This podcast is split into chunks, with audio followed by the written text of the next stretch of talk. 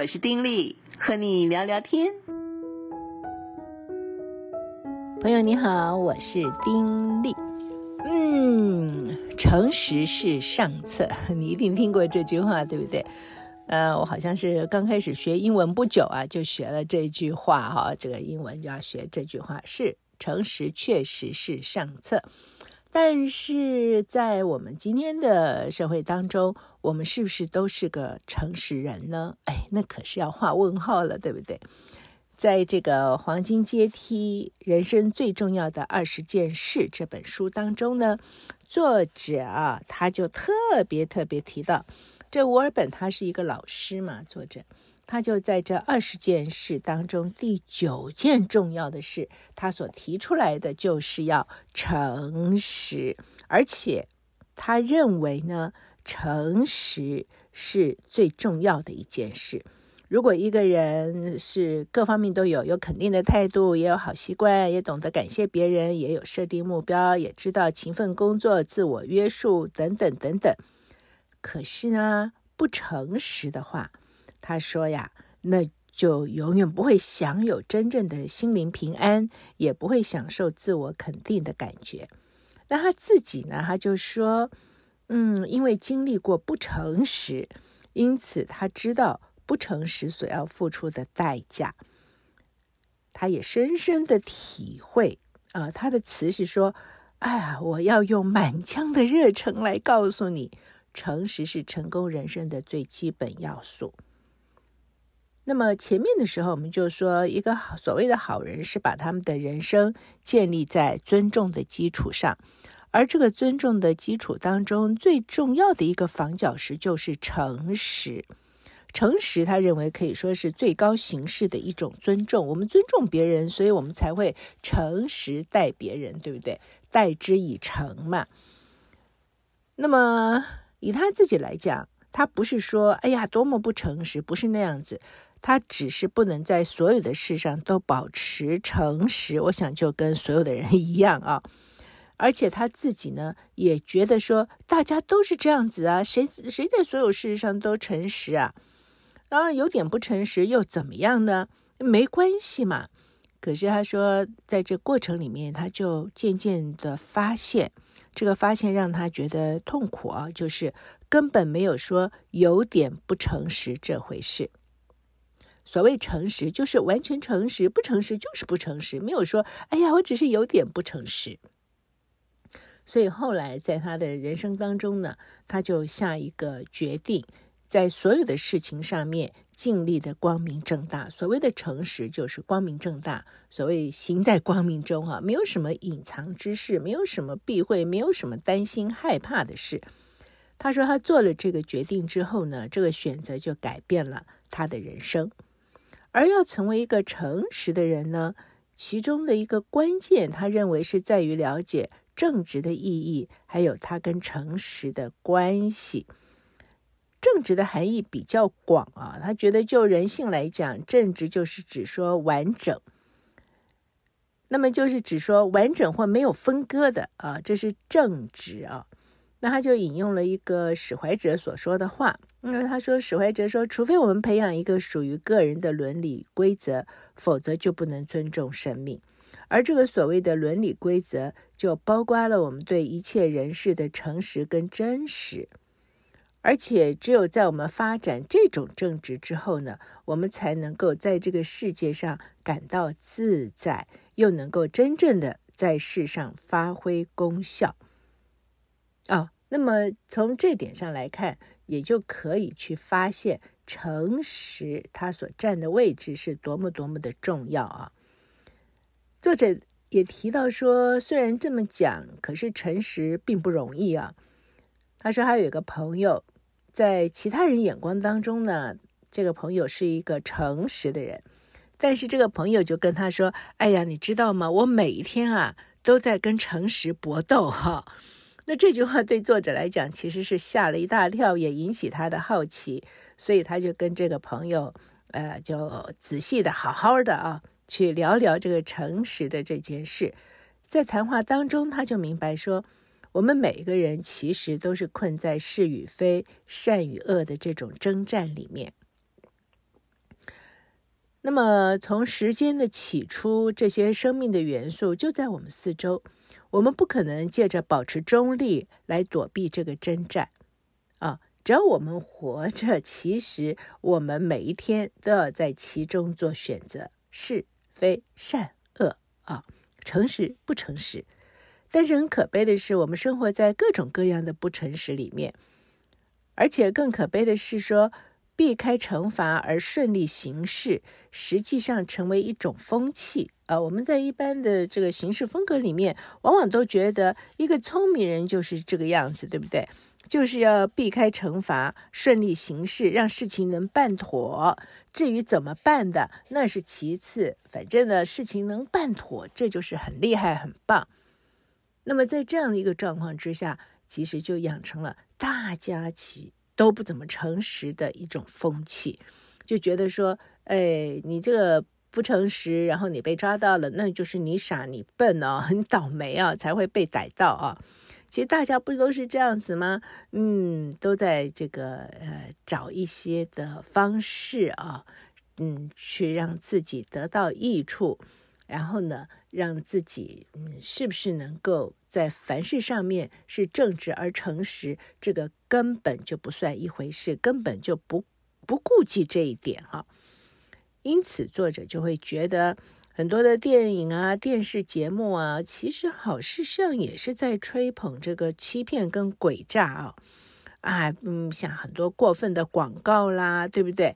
尤其像现在电视很多都是。置入式的行销啊啊，那这个里面是不是都是真实的呢？不要说是这些商品啦，就是现在社会当中所谓一些在台面上的一些的人物，他们所说的话又都是诚实的吗？因此呢，嗯，往往就带动社会一种风气，觉得说诚实不诚实是无关紧要的，而这个所带给我们每个人呢，却是一些的伤害。那当然，作者也提到，就是因为诚不诚实，这是一种奋斗嘛，是一种征战嘛。但是要保持诚实呢，实在很费力气，因为呢，要保持完全的诚实，我们就要付出更多的时间、思想、精力。因此，我们往往就觉得算了，算了，算了，什么东西我们可以啊便当哈顺利就可以达到目的，就那么做吧。啊，不要去顾及这些诚不诚实了。我们经常就会选择利己，超过选择正直，对不对？对自己有益的事情，我们就做呀。干嘛还要顾及到这个是不是对的，是不是诚实的，是不是正直的呢？因为大家都这么做嘛，这个也就培养了一种走捷径的人生观。在不经意当中呢，我们在道德上就怠惰下来了。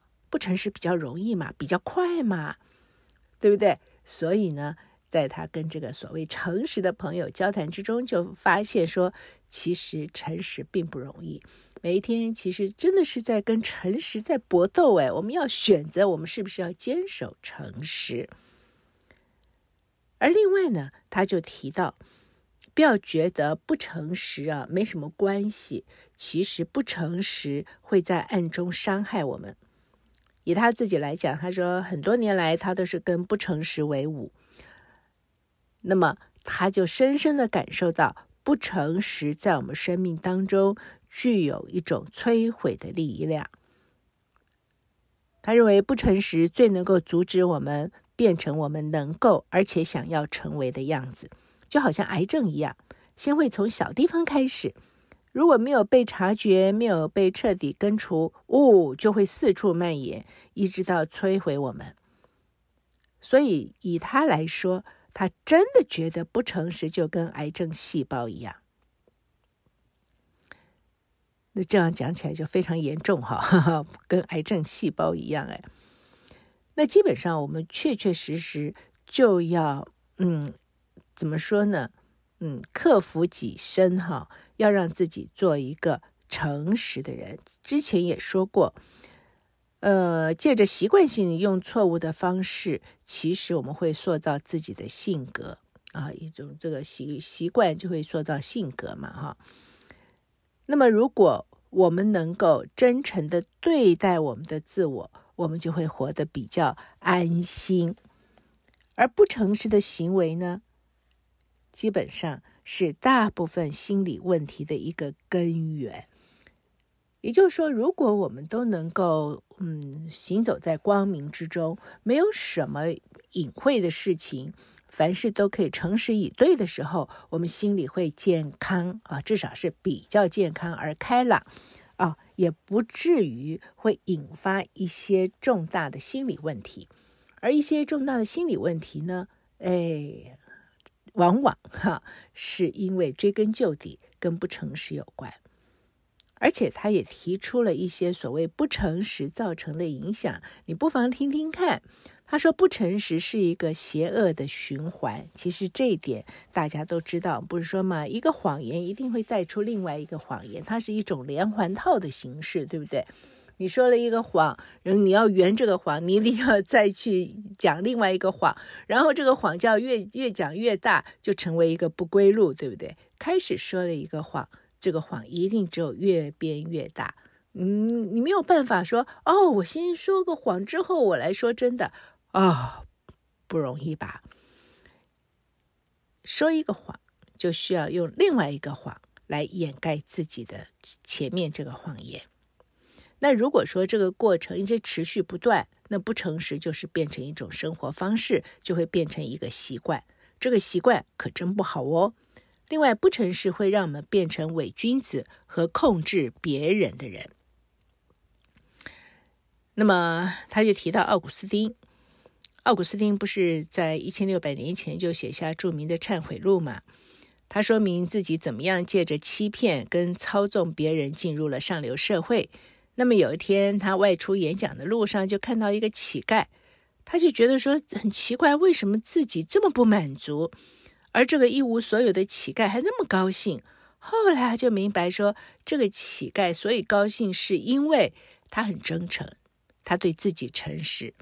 而这个奥古斯丁呢，这个伟大的学者对自己却不真诚，这件事情就让奥古斯丁醒悟说，因为他持久的虚假，他自己呢就已经彻底的扭曲了。如果我们一直扮演一个角色，那么我们就会在其中失落自己。所以我在想，目前我们的社会非常的讲究所谓的人设，对不对？呃，很多时候觉得这个人设是什么？你在公众面前，你就要扮演成那个样子。其实久而久之，会不会反而让一个人失落自己啊？不知道自己到底是谁了。好了，另外作者说，不诚实最终会赶上我们。他说呀，我们永远没有办法逃避自己不诚实行为的惩罚。就算我们说常常以为我们可以做得到，那很多时候很可能我们很运气好吧，没有被抓到。可是如果继续下去呢？哇，那我们一定要付上不诚实的代价，绝对逃不了。还有不诚实无法隐藏。当别人跟我们撒谎的时候，我们真的不知道吗？其实啊，人的动作就会透露出讯息来嘛。我们可能口说一套，肢体行为又一套，我们就会收到撒谎的讯号了。其实我们撒谎的时候，往往也是一样哈，别人可能也会收到警报，而且我们怎么样也没有办法完全的、永久的去隐藏我们的谎言嘛，所以早晚就会这个怎么说呢？被揭发的哈，被发现的哈。还有不诚实就会损坏人际关系，这个我们可以想象；而不诚实会攻击我们的神经系统，这点不晓得你原来知不知道？我是不知道的哦。他就提到说，以有本书里面呢是一个博士所写的，说欺骗对我们有一种强而有力的心理效应。啊，他说有一次一个辅导人员就跟他说，当他受到诱惑要撒谎的时候，要提防他的内脏。哎呦，他当时吓一跳啊！就想着，他就说：“我们想操纵别人的那个部分，哎，简直就在突击我们生命的中心哎。”那后来又发现一些大学里面所做过的研究，有证据证明说，支持一个错误的意图所需要付出的努力，会让我们的神经系统承受极大的压力。那么，当我们不诚实的时候呢，我们就会搅乱内在的自我。本质上呢，这就是在自己惩罚自己了。哎，你有没有想过，我们如果在说一个谎言的时候，其实我们内在会受到很大很大的搅扰，基本上我们就是自己在惩罚自己了。而且还有一点就是，不诚实会阻止我们的自我实践。其实人生当中最有报偿的一件事情，就是发掘我们实践自我的潜能嘛，而把它发扬光大。但是如果我们落在不诚实的习惯里面，我们就做不到这一切。这个坏习惯就会成为我们成长跟发展的绊脚石，这是不诚实所引发的一些的后果。那为什么要诚实呢？作者也提出了六个理由。第一个理由就是心灵会平安。他说，以他自己的经验来说，如果有人问他，如果有机会重新来一次，他会做什么不同的事？他说他会毫不犹豫地回答说。他要在所有的事上诚实，因为，嗯，做一些不诚实的事情，说一些不诚实的话，那么渐渐渐渐的，啊，心里面其实会得不到平安。那当然，他说啊，不诚实是一个极度的自我中心啊。那么，因为是嗯，都是以这个谎言啊来掩盖自己嘛。那么，在这样子的一个状况之下，渐渐渐渐的，自己这个人呢，就会产生一些的变化。但是如果一个人诚实，以他自己来讲，他决心要做诚实的人以后呢，哎，他反而觉得找到了以前觉得不可能拥有的内在平安。当说很多谎言的时候，感觉自己好像很聪明哈，但是。其实非常劳心的，你都要想说你是讲了些什么，对不对？心里面就不平安嘛。所以诚实会得到心灵的平安，诚实也可以养成好的一种性格，维持好的名誉。啊、虽然说我们觉得在这个社会里面，呃，有些时候啊，看到很多人其实以不诚实的方法，呃，花言巧语啊，话讲得很漂亮啊，维持人际关系。但是话说回来，其实每个人心里都有一把尺。一种真正扎实的关系，一种能够博得别人尊重的一种的关系，还是要仰赖诚实。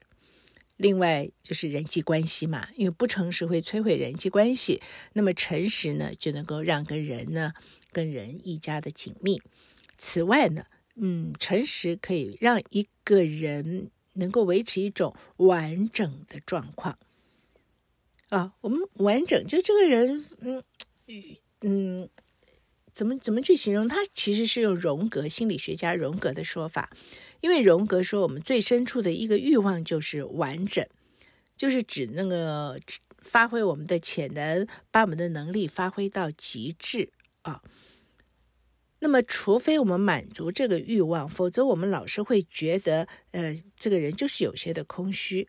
而这一份空虚呢，作者就觉得要用正直诚实才能够填满，用正直诚实才能够让我们这个人维持一种完整的状况。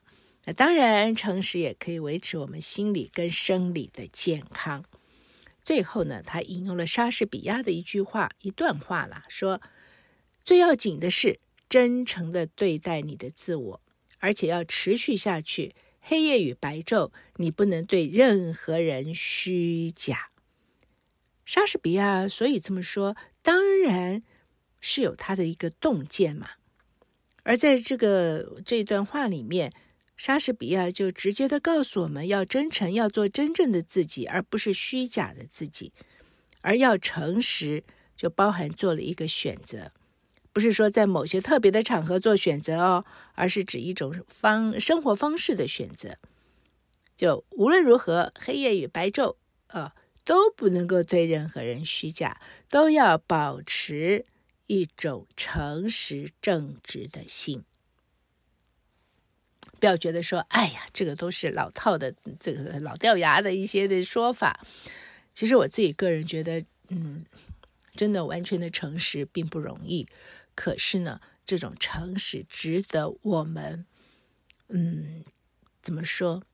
努力的、下定决心的，要去维持跟追求。